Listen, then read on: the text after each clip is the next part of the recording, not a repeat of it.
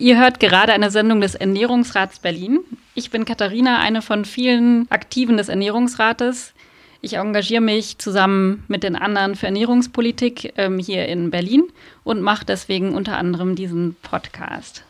Der Ernährungsrat Berlin, der wurde 2016 gegründet, ist eine offene Gruppe für Menschen, die sich privat oder auch beruflich für eine ökologisch nachhaltige, sozial gerechte Lebensmittelproduktion und Verteilung hier in Berlin einsetzen. Und wir erstellen zusammen Forderungen für ein zukunftsfähiges Ernährungssystem und leiten diese weiter an die Berliner und Brandenburger Landespolitik. Wir senden ab jetzt aus dem gemütlichen Studio des DHF Radios hier auf dem Gelände des ehemaligen Flughafens auf dem Tempelhofer Feld in Kreuzberg, Berlin. Und heute in der Folge geht es um das Thema klimagerechtes Essen. Und darüber spreche ich mit Charlotte Streck. Herzlich willkommen, Charlotte.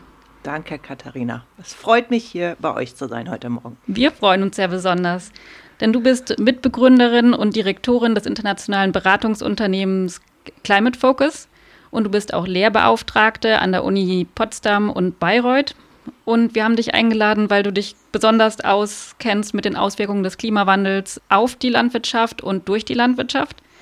Du bist Beraterin zahlreicher Regierungen, Stiftungen, NGOs zu Klimapolitik und den rechtlichen Aspekten der Klimapolitik. Und deswegen bist du die beste Ansprechpartnerin jetzt für klimagerechtes Essen und wie wir uns dafür politisch einsetzen können.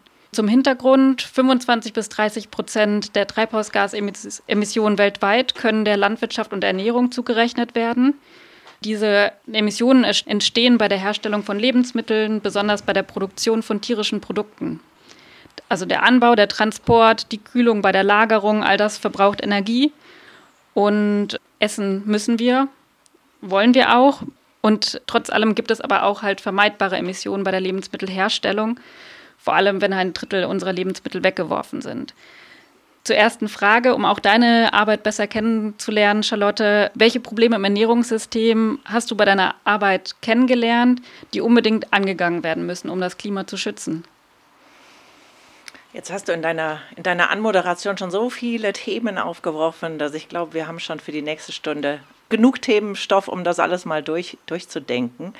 Vielleicht zu mir selbst. Also ich komme tatsächlich aus der Klimapolitik zur Ernährung und auch erst relativ spät in meiner Karriere, also ich habe erst die letzten, und ich arbeite schon seit über 20 Jahren im Klimawandel, die letzten fünf Jahre wirklich aktiv mich damit beschäftigt, was wir essen und welchen Fußabdruck wir da hinterlassen ähm, auf unserem Planeten ich habe mich sehr viel länger schon mit Landsystemen beschäftigt und zwar vor allen Dingen mit der Frage der Entwaldung, der tropischen Entwaldung und den Versuchen, die, die tropische Erwaldung, Entwaldung zu stoppen, erstmal zu reduzieren und zu stoppen. Und dann kommt man irgendwann zu der Erkenntnis, dass man den Wald nicht aus dem Wald schützen kann. Also der Wald kann auch nicht geschützt werden von den Leuten, die den Wald lieben und auch nicht von den Leuten allein, die den Wald bewirtschaften. Im Gegenteil, die sind häufig Teil der Lösung. Im Gegenteil, es ist so, dass 80 Prozent der, der globalen tropischen Entwaldung wird getrieben von der Landwirtschaft. So, also dann im nächsten Schritt überlegt man sich dann, okay, was muss man an dieser Entwaldungsgrenze ändern, an sozialer und ökonomischer Dynamik, dass es und juristischer, juristischen Rahmenbedingungen, dass es nicht mehr zur Entwaldung kommt. Und dann im nächsten Schritt stellt man fest, dass ja häufig die Treiber hinter den Treibern, also die Treiber hinter den, denen, die die Entscheidung an der Entwaldungsgrenze treiben, sind ja dann die, die landwirtschaftlichen Güter, die da produziert werden, abnehmen. Und wenn wir dann noch ein paar Stufen weitergehen, sind natürlich dann dahinter stehen dann auch am Ende wir, die Konsumenten, mit unseren Entscheidungen, was wir essen. Also ich bin nochmal so, so zusammengefasst eigentlich aus dieser Frage des Landsystems und, und der Entwaldung zu den Fragen der Ernährungspolitik und auch der persönlichen Ernährung gekommen. Und dann spielt sicherlich die, die Landkonversion eine große Rolle als Teil der Emissionen, die wir mit, mit unserem täglichen Essen zu uns nehmen. Aber natürlich nicht alleine. Also dann kann man auch über, nachdenken über irgendwie Düngemittel, äh, über die Frage, wie, wie bestimmte Lebensmittel angebaut werden, wie Rind, äh, Vieh gehalten wird, wo, wo woher wir es importieren, was wir an, an frischer Nahrung zu uns nehmen, was wir an verarbeiteter Nahrung zu uns nehmen und so weiter. Also da kann man dann immer weiterdenken. Aber ursprünglich komme ich aus diesen globalen Fragen mhm. zum zu der Ernährung. Das heißt, wenn ein Auftraggeber auf dich zukommt und beraten werden will, sagen wir mal eine Regierung X, die ihre Treibhausgasemissionen besonders im Bereich Landwirtschaft reduzieren möchte, ist dann diese Abholzung, um halt dann landwirtschaftliche Flächen, also die landwirtschaftliche Fläche zu erweitern, ist das der größte Faktor, der meist zu den Emissionen eines Landes führt? Das hängt natürlich vom Land ab. Also ähm, für Länder mit noch großen tropischen Waldvorkommen und einer extensiven Landwirtschaft ist das sicher der Fall. Also wenn wir hingehen, in den meisten Ländern Lateinamerikas ist, ist die Landnutzung, also die Landwirtschaft und die Emissionen aus der Entwaldung der größte Teil, macht den größten sozusagen sektoralen Teil der Emissionen aus. Man muss aber dazu sagen, dass Lateinamerika relativ wenig Energieemissionen hat. Das ist natürlich auch immer relativ. Ähm, Lateinamerika hat, ähm, die meisten lateinamerikanischen Länder beziehen den Großteil ihrer Energie aus dem, aus dem Wasserkraft. Das heißt, das macht dann auch im Verhältnis sehr viel mehr die Landnutzung. Aber auch Länder wie Indonesien und viele südostasiatische Länder haben wirklich den großen Teil ihrer Missionen findet sich in, in, in der Landwirtschaft und in der, in, im Forst oder in der Konversion sozusagen von Wald zu Landwirtschaft. Ähm, wenn zu meiner konkreten Arbeit, also wir arbeiten natürlich mit Ländern und mit Entwicklungsorganisationen mit Privaten, mit NGOs, um zu gucken, wie man diese Landnutzungsdynamik vor Ort ändern kann. Ähm, dazu muss man sagen, dass ein, ein Teil ist natürlich geplante Entwaldung. Also das ist tatsächlich, wenn die Länder Konzessionen ausgeben zu Agrarkonzernen zu entwalden. Und das ist dann eine politische Entscheidung und das muss auch politisch irgendwie angegangen werden. Kannst du kurz erklären, Konzession, was das bedeutet? Sozusagen, dass Waldstücke ausgewiesen werden, die dann freigegeben werden zur Nutzung und das ist dann häufig, also zur landwirtschaftlichen Nutzung. Es gibt natürlich auch Waldmanagement-Konzessionen. Es gibt auch Konzessionen, den Wald nachhaltig zu, zu äh, bewirtschaften. Aber hier geht es jetzt dann, es gibt tatsächlich also geplante Entwaldung, heißt, eine Regierung gibt eine, eine Lizenz ein Nutzungsrecht. Ein Nutzungsrecht für eine bestimmte Zeit, für eine bestimmte Fläche und das ist ähm, vor allen Dingen dann natürlich höchst problematisch, wenn es sich um tropischen Primärwald handelt, der da verloren geht. Und das ist auch nochmal eine wichtige Unterscheidung, dass der Primärwald, das ist Wald, der mindestens 200 Jahre nicht mehr entwaldet wurde, geholzt wurde, dass der auch unendlich lange braucht, um sich zu regenerieren und natürlich auch mit dem Verlust des Primärwahls eine, eine wahnsinnige Artenvielfalt verloren geht. Aber wenn wir das nochmal, also wir haben einerseits diese geplante Entwaldung, da stehen Politikentscheidungen dahinter. Dann haben wir aber auch sehr viel illegale mhm. Entwaldung und die wird dann getrieben durch Spekulation, Geldwäsche, aber auch zum Teil durch Alternativlosigkeit der lokalen Bevölkerung, also Armut. Und da sind dann muss man auch anders denken, weil da hilft es ja nicht, dass man sagt, dass man was verbietet, weil es ist ja ohnehin nicht erlaubt.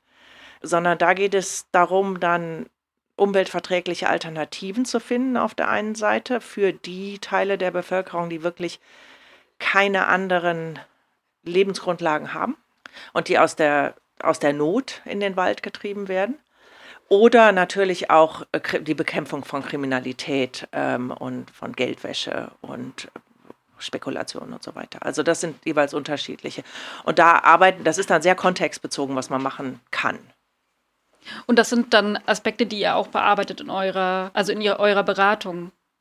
Genau, wobei wir häufig dann versuchen, mit lokalen zivilgesellschaftlichen Organisationen oder Regierungen Finanzierungslösungen zu finden, weil das muss natürlich auch dann finanziert werden. Die lokalen Bevölkerung und auch, auch gerade auch die indigenen Bevölkerungsgruppen müssen eigentlich dafür auch belohnt werden und anerkannt werden, dass sie diesen Dienst an dem Wald sozusagen leisten. Und die Anerkennung ist einerseits ähm, die Beschaffung von auch wirklichen rechtlichen Titeln mhm. und andererseits natürlich auch finanzielle oder Entwicklungsmöglichkeiten. Ähm, und wir arbeiten mit den loga lokalen Organisationen zusammen. Wir könnten gar nicht den Kontext jeweils immer komplett verstehen. Und außerdem äh, gehört auch dazu, dass man sehr viel Vertrauen aufbaut. Wir haben eigene Projekte in Kolumbien. Da sind wir auch schon seit sehr, sehr langer Zeit lokal präsent. Und da haben wir auch tatsächlich lokale Organisationen, die wir auch gegründet haben. Aber das ist das einzige Land, wo wir das haben. Und könntest du da ein Bild zeichnen, was da genau passiert, wie dann dort klimafreundliche Landwirtschaft zum Beispiel umgesetzt werden ja. kann? Und dann kommen wir vielleicht auch schon, da kann ich auch schon gleich das ganze Dilemma, das ganze Dilemma dieses, dieser Arbeit vielleicht ein bisschen aufzeigen, weil wir arbeiten in Kolumbien an nachhaltiger Weidewirtschaft. Das heißt, wir versuchen eigentlich Kühe besser und gesünder zu ernähren, sodass sie, dass sie schneller, das hört sich schneller, eine gewisse Schlachtreife erreichen, dabei dann auch ein höher Qualität, äh, qualitätsreicheres Fleisch liefern, was dann zu, einer, zu einem Premiumpreis auch verkauft werden kann. Und gleich ja auch irgendwie bessere, also auch in der Milchwirtschaft trifft es ähnlich zu, dass es halt dann Premium-Milch produziert werden kann. Könntest du da kurz sagen, du sagst besser, besser als das ursprünglich? Genau, also sagen wir mal, wir haben, und das ist jetzt da, wir haben in, in Lateinamerika sehr extensive Weidesysteme. Das ist das komplette Gegenteil von dem, was wir hier haben.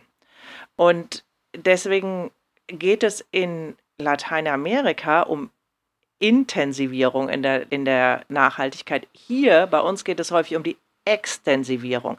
Und um das zu erklären, also wir haben häufig in Lateinamerika ist eigentlich der einzige Kontinent, wo es wirklich noch sehr, sehr viel Fläche gibt. Wo es der Bevölkerungsdruck noch nicht so ist, dass das Land tatsächlich effektiv genutzt wird. Das ist in, in, in den anderen Kontinenten anders. Und diese extensive oder diese, diese, diese Fläche, die vorhanden ist, führt dazu, dass halt unheimlich viel degradierte Weidefläche es gibt, wo dann eine Kuh, alle zehn Hektar findet man mal eine Kuh. Und es geht auch häufig gar nicht darum, dass das, was dann als Weidefläche deklariert wurde oder ausgewiesen ist, wirklich produktiv als Weidefläche benutzt wird, sondern es ist eigentlich eher so ein bisschen, ich setze eine Kuh drauf und deswegen gehört es mir. Also mhm. damit wird dann gesagt, okay, wir haben hier eine sozusagen produktive Nutzung und deswegen gehört es mir und ich habe das Recht zu diesem Land. Das ist auch historisch immer so gewesen in Lateinamerika, dass wenn äh, bis, bis in die 90er Jahre teilweise in den Rechtssystemen der Länder, wenn man entwaldet und dann einen produktiven Nutzen nachweisen kann, dann bekommt man den Landtitel. Das kommt historisch aus der Zeit, wo es wirklich noch eine Frontiergesellschaft war, wo die Regierungen wollten, dass der Wald gefällt wird und dem Land nutzbar gemacht wird. Und dann heutzutage, das sind immer noch in der, in der, sowohl in dem Verständnis der Länder als auch irgendwie der, der Landnutzung sozusagen ist, wenn man, wenn man eine produktive äh, Nutzen nachweisen kann, gehört einem das Land und das Beste ist natürlich dann irgendwie eine Kuh draufzustellen. Und das heißt, hat wenig damit zu tun mit einer guten oder effektiven Weidewirtschaft.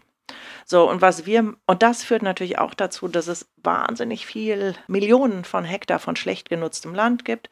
Es wird weiter entwaldet, aber das, was es gibt an landwirtschaftlicher Fläche, wird nicht, nicht ordentlich genutzt sozusagen.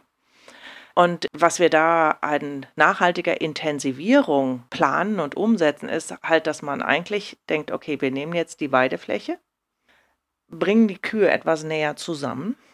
Also sagen wir mal, dann haben wir nicht mehr ein auf zehn Hektar, sondern äh, alle zwei Hektar eine oder zwei Kühe und aktiv, managen aktiv diese Weide. Also das heißt, wir machen, wir pflanzen proteinhaltige Gräser, wir machen irgendwie Systeme, wo es Mineralstoffe gibt für die Kühe.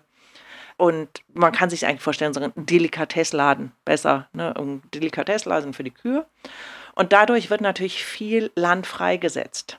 Und dieses freigesetzte Land kann dann wieder aufgeforstet werden oder anderen landwirtschaftlichen Nutzen zugeführt werden. Das ist das System, das ist die Idee. Man, man muss dazu sagen, und deswegen ein bisschen die Absurdität meiner Arbeit, gleichzeitig hier in Deutschland und insgesamt auf der Welt sage ich natürlich primär immer, wir sollen alle kein Rindfleisch mehr essen.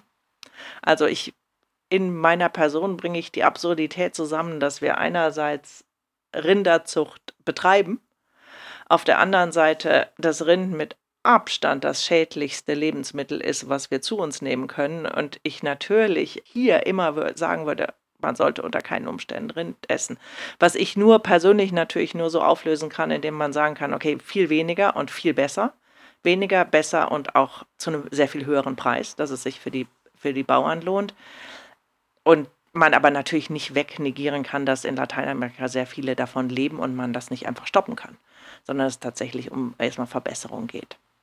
Und bei dem Beispiel, das du jetzt angeführt hast, ähm, in Kolumbien, wo die Rinder auf sehr extensiven Weiden gehalten werden, vordergründig ja auch, weil jemand ähm, Land besitzen oder Land besitzen möchte, wird dann durch diese Beratung, dass ähm, nachhaltig intensiviert wird und besseres Produkt daraus äh, entsteht, wird dann auch dieses Bedürfnis der Person dann befriedigt, dass die sagt, okay, ich habe jetzt zwar nicht mehr Land, aber ich kann mehr auf meinem Land produzieren. Also ist das dann die Lösung, um die Abholzung oder um diese Extensivierung zu aufzuhalten? Es ist auf jeden Fall ein Teil der, es ist ein Teil der Lösung. Es ist ganz entscheidend. Also es ist ganz entscheidend, aber dazu muss auch eine ganze Generation von neuen ähm, Weidebauern ausgebildet werden. Man muss dazu sagen, in Lateinamerika ist auch eine, das, das Halten einer Finca ist aus Prestige. Also es gibt sehr, sehr viel Land, ähm, wo der tatsächliche Eigentümer oder die Eigentümerin in Sao Paulo oder in Bogotá oder in Lima lebt, ähm, einen ganz anderen Job ausübt und eigentlich die Finca nur hat, weil das dem Prestige dienlich ist. Diese Menschen werden wir nicht zu Vollblut-Weidebauern machen können. Aber hoffentlich können wir Teile dieser Finkers verpachten oder Pächter finden ähm, oder sogar Teile dieser Finkers kaufen oder unter läng längerfristige Pachtverträge irgendwie nehmen, wo es dann eine Generation gibt von Weidebauern, die wirklich diesen Beruf auch lernen und dann mit einem neuen Stolz erfüllen. Also es ist sehr viel, was da, sagen wir mal, noch optimierungsfähig ist. Aber jetzt will ich nicht sagen, dass es jetzt bei unserer Landwirtschaft, unsere Landwirtschaft hat ganz andere Probleme, ist aber unter keinen Umständen irgendwie in irgendeiner Form besser und sicherlich nicht appetitlicher. Was man sagen kann, ist auf jeden Fall von den lateinamerikanischen Kühen, dass sie in dem Sinne glückliche Kühe sind, dass sie auf der Weide stehen und ähm, ein, in, in dem Sinne ein gesundes Leben führen. Also von, aus dem Aspekt des Tierschutzes und des Tierwohls ist es schon heute gar kein Vergleich. Mhm. Und bevor wir jetzt ähm, auf die individuellen Möglichkeiten gibt, also wie man sich klimafreundlich und klimagerecht ernähren, äh, möchte ich jetzt mit dir auf den, also speziell auf diesen Punkt oder auf diesen Begriff Klimagerechtigkeit kommen. Wir als ähm, Ernährungsrat Berlin fordern, dass Berlin bis 2030 klimagerecht ernährt wird, also sich ernährt. Und ähm, wir fordern also zusätzlich zu dieser klimafreundlichen Ernährung halt eine klimagerechte Ernährung, weil halt das Klima oder weil in diesem Begriff Klimagerechtigkeit halt auch dieser die soziale Gerechtigkeit mit also den Blick drauf gelenkt wird. Also es geht nicht nur um weniger Emissionen und ähm, dadurch Klimaschutz, sondern halt auch um diese soziale Frage, wie Klimawandel, den wir verursachen durch unsere Lebensmittel, nicht nur uns betreffen, sondern weltweit ähm, Auswirkungen hat und meist halt auch manche Menschen mehr betrifft als andere. Und ähm, deswegen ist uns besonders wichtig, halt ähm, auf, diesen, auf diese soziale Gerechtigkeit nochmal einen Fokus zu lenken. Kannst du sagen, wie das in, deinem, in deiner Arbeit, wie begegnet dir da das Thema Klimagerechtigkeit? Kannst du das mit einbringen? Ja, und da muss man natürlich überlegen, gerecht für wen und was das auch heißt. Gerechtigkeit, gewisse Fairness und Zugang und ich würde jetzt erstmal sagen, natürlich heißt Klimagerechtigkeit in der Ernährung ein, ein gesundes, ein gesundes, nahrhaftes und schmackhaftes Essen für alle. Immer und stabil. Also stabil irgendwie, dass man dazu Zugriff hat. Das heißt auch ein menschenwürdiges und Leben für die, also nicht mehr als Menschenwürde, auch ein nachhaltiges und ein ähm, Leben für die Bauern, die das Leben, äh, die, die uns, uns mit diesen Nahrungsmitteln versorgen. Also das heißt, diese Gerechtigkeit geht natürlich, hat, hat auch wiederum eine, eine globale Komponente, weil auch wir müssen natürlich immer da mitdenken, ähm, was wir hier essen betrifft, Bauern und gerade auch Kleinbauern auf der ganzen Welt. Dann gibt es aber natürlich, natürlich eine subjektive und kulturelle Komponente. Und die muss man auch mitdenken, weil wenn ich jetzt sage, ein gesundes, schmackhaftes, stabiles Essen für alle, dann denke ich natürlich daran, irgendwie Essen, was zu Hause gekocht wird, was frisch ist, was zu großen Teilen pflanzenbasiert ist und was dann schmackhaft ist und gesund. Das ist natürlich nicht die Wahrnehmung von unbedingt der großen Masse der deutschen Bevölkerung, wenn es darum geht, was gutes Essen ist. Das ist heutzutage immer noch, würde ich sagen, sehr fleischlastig. Das ist für viele Leute beinhaltet es irgendwie sehr viel auch Fertigessen. Also die Möglichkeit, sich was leisten zu können, was besonders ist, ist bei uns immer noch sehr stark mit Fleisch verknüpft und, und vielleicht auch mit, mit bestimmtem Fisch. Und das ist jetzt schwierig, wenn man dann natürlich sagt, was ich durchaus begrüßen würde oder was ich sehr stark begrüße, dass das Fleisch, dass insgesamt hier bei uns sehr viele Nahrungsmittel viel zu billig sind. Das muss man noch, glaube ich, auch noch mitdenken, dass Deutschland auch im europäischen Vergleich sehr viel weniger pro Haushalt an, für Nahrungsmittel äh, ausgibt als, als andere Europäer. Es ist zu billig und gerade Fleisch ist auch zu billig. Aber wenn man sagt, okay, wir machen jetzt Fleisch sehr viel teuer, dann könnten gerade ärmere Schichten das als diskriminierend gegen sie ähm, empfinden. Und das ist natürlich schwierig und muss, deswegen sind diese Umstellung oder sagen wir eine Ernährungswende muss begleitet werden. Nicht nur durch wissenschaftlichen Rat, sondern auch, oder vielleicht auch, sagen wir mal, sagen wir auch verhaltenswissenschaftlichen Rat und äh, soziologischen Rat und wen trifft was wann. Da muss halt, das muss mitgedacht werden, damit auch eine Akzeptanz stattfindet. Grundsätzlich müssen wir halt einfach dahin kommen, dass die, und, und dazu gehört zum Beispiel auch so Dinge, dass Köche ausgebildet werden müssen, dass Schulessen sehr viel besser sein muss. Also es ist häufig ja auch so, und dass, dass viele Leute gar nicht wissen, wie man mit weniger Fleisch gut kochen kann das Einfachste ist nun mal einfach ein Stück Fleisch zu kaufen und das irgendwie in eine Pfanne zu tun. Und dann, Fleisch ist ja auch nichts anderes als ein großer Geschmacksverstärker, macht mal viel Salz drauf und ein paar Kartoffeln und dann hat man Essen. Und das ist natürlich einfach. Und wenn dann es um vegetarisches Essen geht, dann gibt es vielleicht noch Nudeln mit Tomatensauce und irgendwie Nudeln mit Käse. Oder irgendein so Auflauf, also auch häufig in, in so Kantinen, so ein Pump-Auflauf mit Käse und das war's dann. Und das kann es natürlich nicht gewesen sein. Also dadurch, das gehört auch dazu, dass man halt wirklich viel mehr auch irgendwie ähm, Köche und, und auch, auch der allgemeinen Bevölkerung, dass man in den Schulen, dass man irgendwie Kochkurse macht, dass man anfängt, auf Märkte zu gehen, dass man Essen sinnlich erlebt, dass man anfängt zu gucken, okay, was riecht, was schmeckt, wann wird was gegessen, dass man Bauernhöfe sieht, dass man den Unterschied zwischen artgerechter Haltung und nicht artgerechter Haltung und dass das halt tatsächlich auch als solches dann als positive Wende erfahren wird und nicht als etwas, was vorgeschrieben wird. Kein Mensch mag es, wenn einem was vorgeschrieben wird. Da haben wir sowieso ein Problem mit. Das sieht man ja jetzt auch irgendwie momentan, so Covid-Zeiten.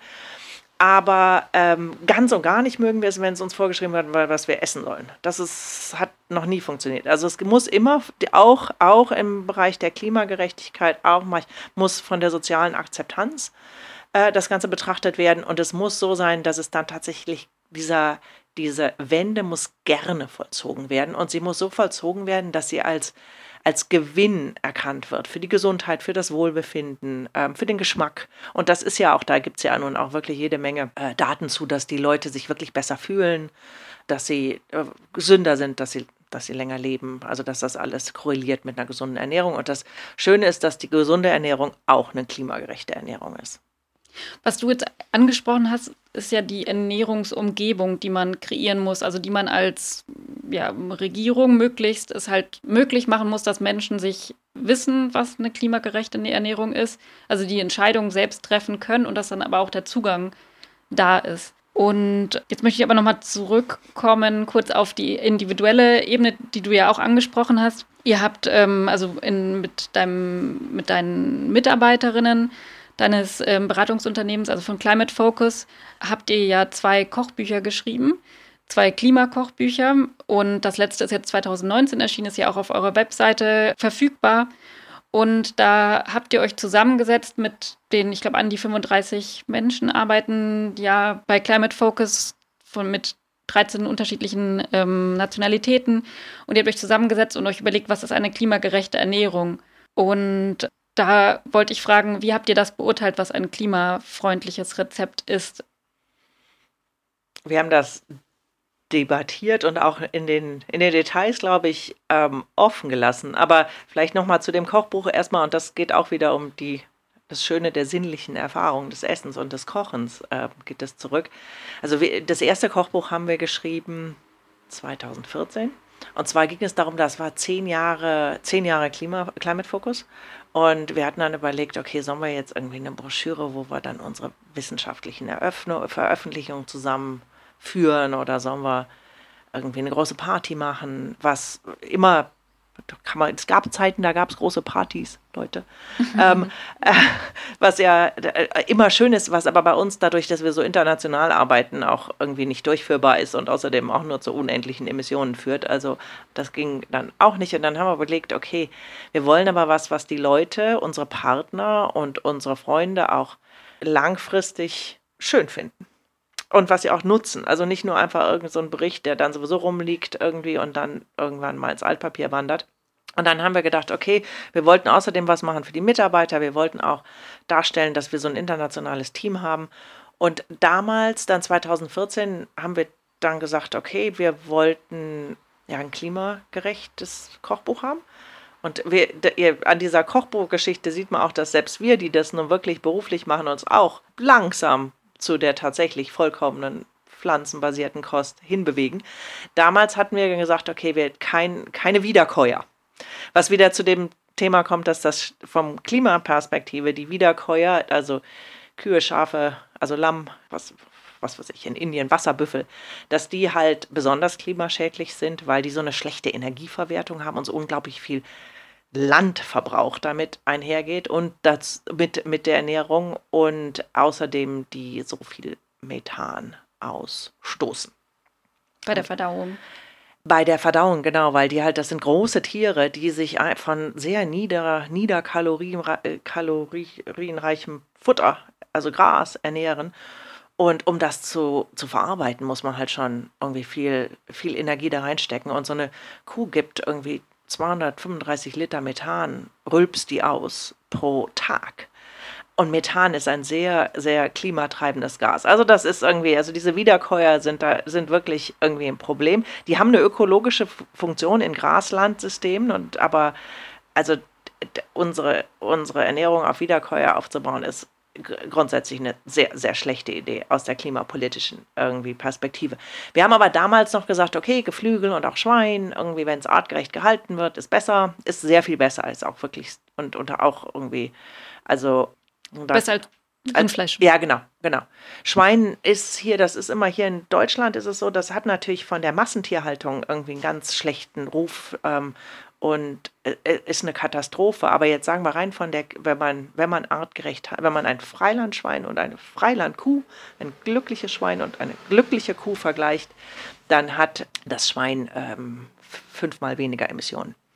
Weil das Schwein ist ein Allesfresser, ist ein guter Verwerter von, von Energie und äh, hat deswegen vom, vom, vom, Klima, der Klima, der Klimafußabdruck ist sehr viel geringer. Also das hatten wir damals dann noch im Kochbuch. Dann hatten wir gesagt, jeder von unseren Mitarbeitern sollte zwei Rezepte vorschlagen und die haben wir dann Probe gekocht und dann gab es aber in den Details immer noch sehr viele Diskussionen. Also es gibt sehr, und die haben dann ähm, dieses Jahr, als wir das, die zweite Edition sozusagen, oder 2019, als wir die zweite Edition herausgegeben haben, auch nicht abgebrochen, diese Diskussion.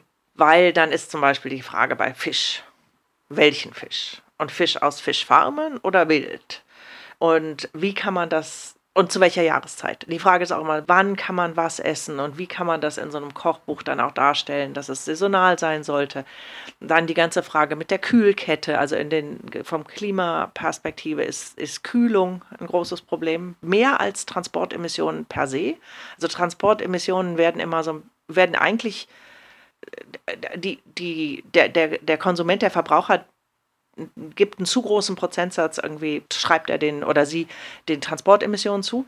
Das ist, die Transportemissionen sind äh, sehr problematisch, wenn es eine Kühlkette gibt. Ansonsten sind die im Verhältnis zu dem, was die Produktion an Emissionen ausstellt, eigentlich eher gering. Aber ich komme immer vom Hölzchen aufs Stöckchen, aber so ist es nun mal. Aber das Detail, glaube ich, so. interessiert. Also mich zumindest interessiert. Also so ja. ist das halt mhm. mit, den, mit, den, mit den Emissionen. Eben Flugemissionen sind, sind schlimmer als irgendwie ein Lastwagen oder ein Schiff. Aber Fakt ist einfach, dass wir sehr, sehr viel diskutiert haben, wie wir das in dem Kochbuch darstellen und haben es halt auch am Ende so gelöst, dass wir gesagt haben, wir schreiben zwischen den Kapiteln zu den verschiedenen Gerichten auf, was die, die Auswirkungen oder die klimapolitische, ähm, die Aspekte, die man beachten, beachten sollte, aber am Ende ist es natürlich jedem so ein bisschen selbst überlassen. Ne? Wir können, und es ist auch nicht jeder, weil, jeder beim Essen ist es auch jeder, hat Dinge, die er gerne aufgibt und Dinge, die er gar nicht aufgeben will. Und das ist ja auch in Ordnung so. Also das ist ja, wir sind ja auch alle schizophren in allem dieser, diesen Sachen. Also wir sind fehlbar und schizophren und äh, machen auch nicht konsequent was völlig in Ordnung ist. Ähm, nur man sollte halt darüber nachdenken und dann gucken. Es gibt ja viele Dinge, auf die man leichter verzichten kann und die kann man ja zumindest mal irgendwie schon mal, schon mal gleich mal zur Seite schieben. So, und deswegen haben wir in diesem Kochbuch jetzt äh, in der, in der 2014 äh, noch mit Fleisch, 2019 jetzt ohne Fleisch und auch klar, der Fisch ist am Rückzug. Wir haben jetzt noch so ungefähr, wie wir 2014 noch einen Schweinebraten drin hatten, haben wir jetzt noch zwei Fischgerichte, aber ich habe das Gefühl, die gehen auch, also bei dem, in, in, bei dem nächsten Kochbuch sind die dann auch weg. Also es ist eigentlich irgendwie nur eine Frage der Zeit, wann wir mit unserem Kochbuch ganz vegan sind. Das heißt aber nicht, dass unsere Mitarbeiter eigentlich äh, alle jetzt vegan sind sind, sondern dass wir eher vorschlagen wollen, wir wollen Teil der Essenswende sein und Teil dessen, dass man vorschlägt, was sind denn leckere und gut kochbare Rezepte für jeden von uns, die wir irgendwie arbeiten und die wir nach der Arbeit dann auch noch relativ schnell kochen können und die lecker sind, die gut schmecken und pflanzenbasiert. Aber ich selbst, ich esse auch immer noch also, obwohl ich jetzt fast gar kein Fleisch und auch ganz wenig, also keine Milch und aber Ziegenkäse und wenn ich wandere, ich kann auch mein Leben lang ohne Landjäger beim Wandern geht auch nicht, geht gar nicht. Mhm. Und ab und zu mal so eine Salami geht, muss auch sein. Also so und deswegen, also es geht wirklich nicht um da, es geht wirklich mehr darum nachzudenken und zu reduzieren als äh, jetzt eine große philosophische Denk, eine Denkwende schon, aber nicht so ganz starr irgendwie durchzusetzen. Und du bist ja, in, also vor Corona auf jeden Fall viel gereist beruflich und auch dein Team ist ja von unter, aus unterschiedlichen Kulturen. Gibt es da ähm, Ernährungskulturen, die besonders klimafreundlich sind? Ja, keine Frage. Indien. Indien und zwar irgendwie Weltführer, was Klima angeht. Wenn man schaut, den Fußabdruck, ähm, dann den unsere, unser Nahrungsverhalten hat, dann ist halt Indien weit, weit, weit vorne, weil die halt irgendwie einen sehr großen Prozentsatz Vegetarier haben. Und grundsätzlich würde ich sagen, grundsätzlich ist die traditionelle asiatische Idee, äh, Diät sehr viel gesünder als die westliche. Deswegen, weil die einen großen Anteil von äh, frischem Gemüse hat und relativ wenig Fleisch. Also die Fleisch ist in den Gerichten, aber halt, die essen halt sehr selten große Batzen.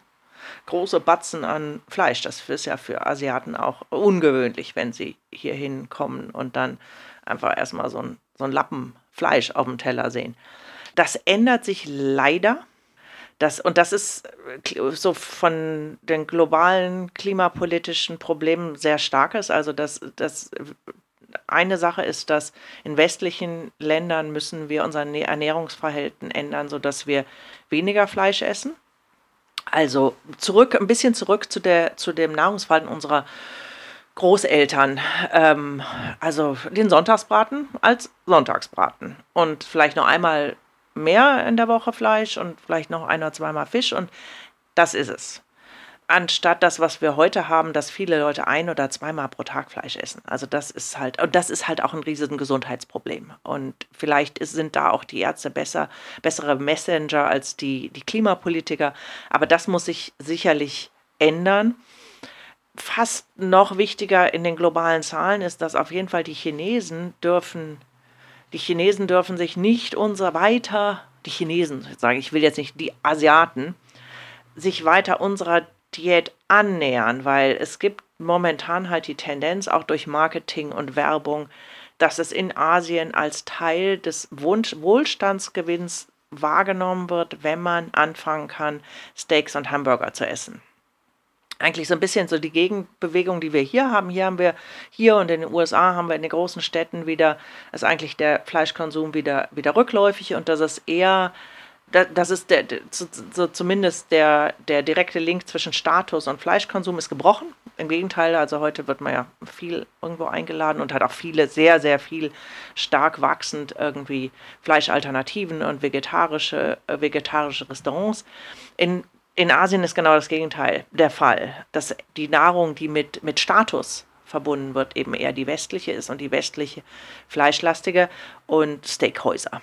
Und wenn man sich nun mal einfach vorstellt von der Quantität der Menschen auf diesem Planeten und der Begrenztheit unserer Ressourcen und der Tatsache, dass heute schon 70 Prozent des, des unserer Fläche, unserer Landfläche Landwirtschaft, landwirtschaftlich genutzt, äh, nee, 40 Prozent wird landwirtschaftlich genutzt und davon sind wiederum 75 bis 80 Prozent rein für die Weide und Viehhaltung wird benutzt, dann wird klar, wir haben einfach nicht das Land, diese Ernährungswende in Asien möglich zu machen.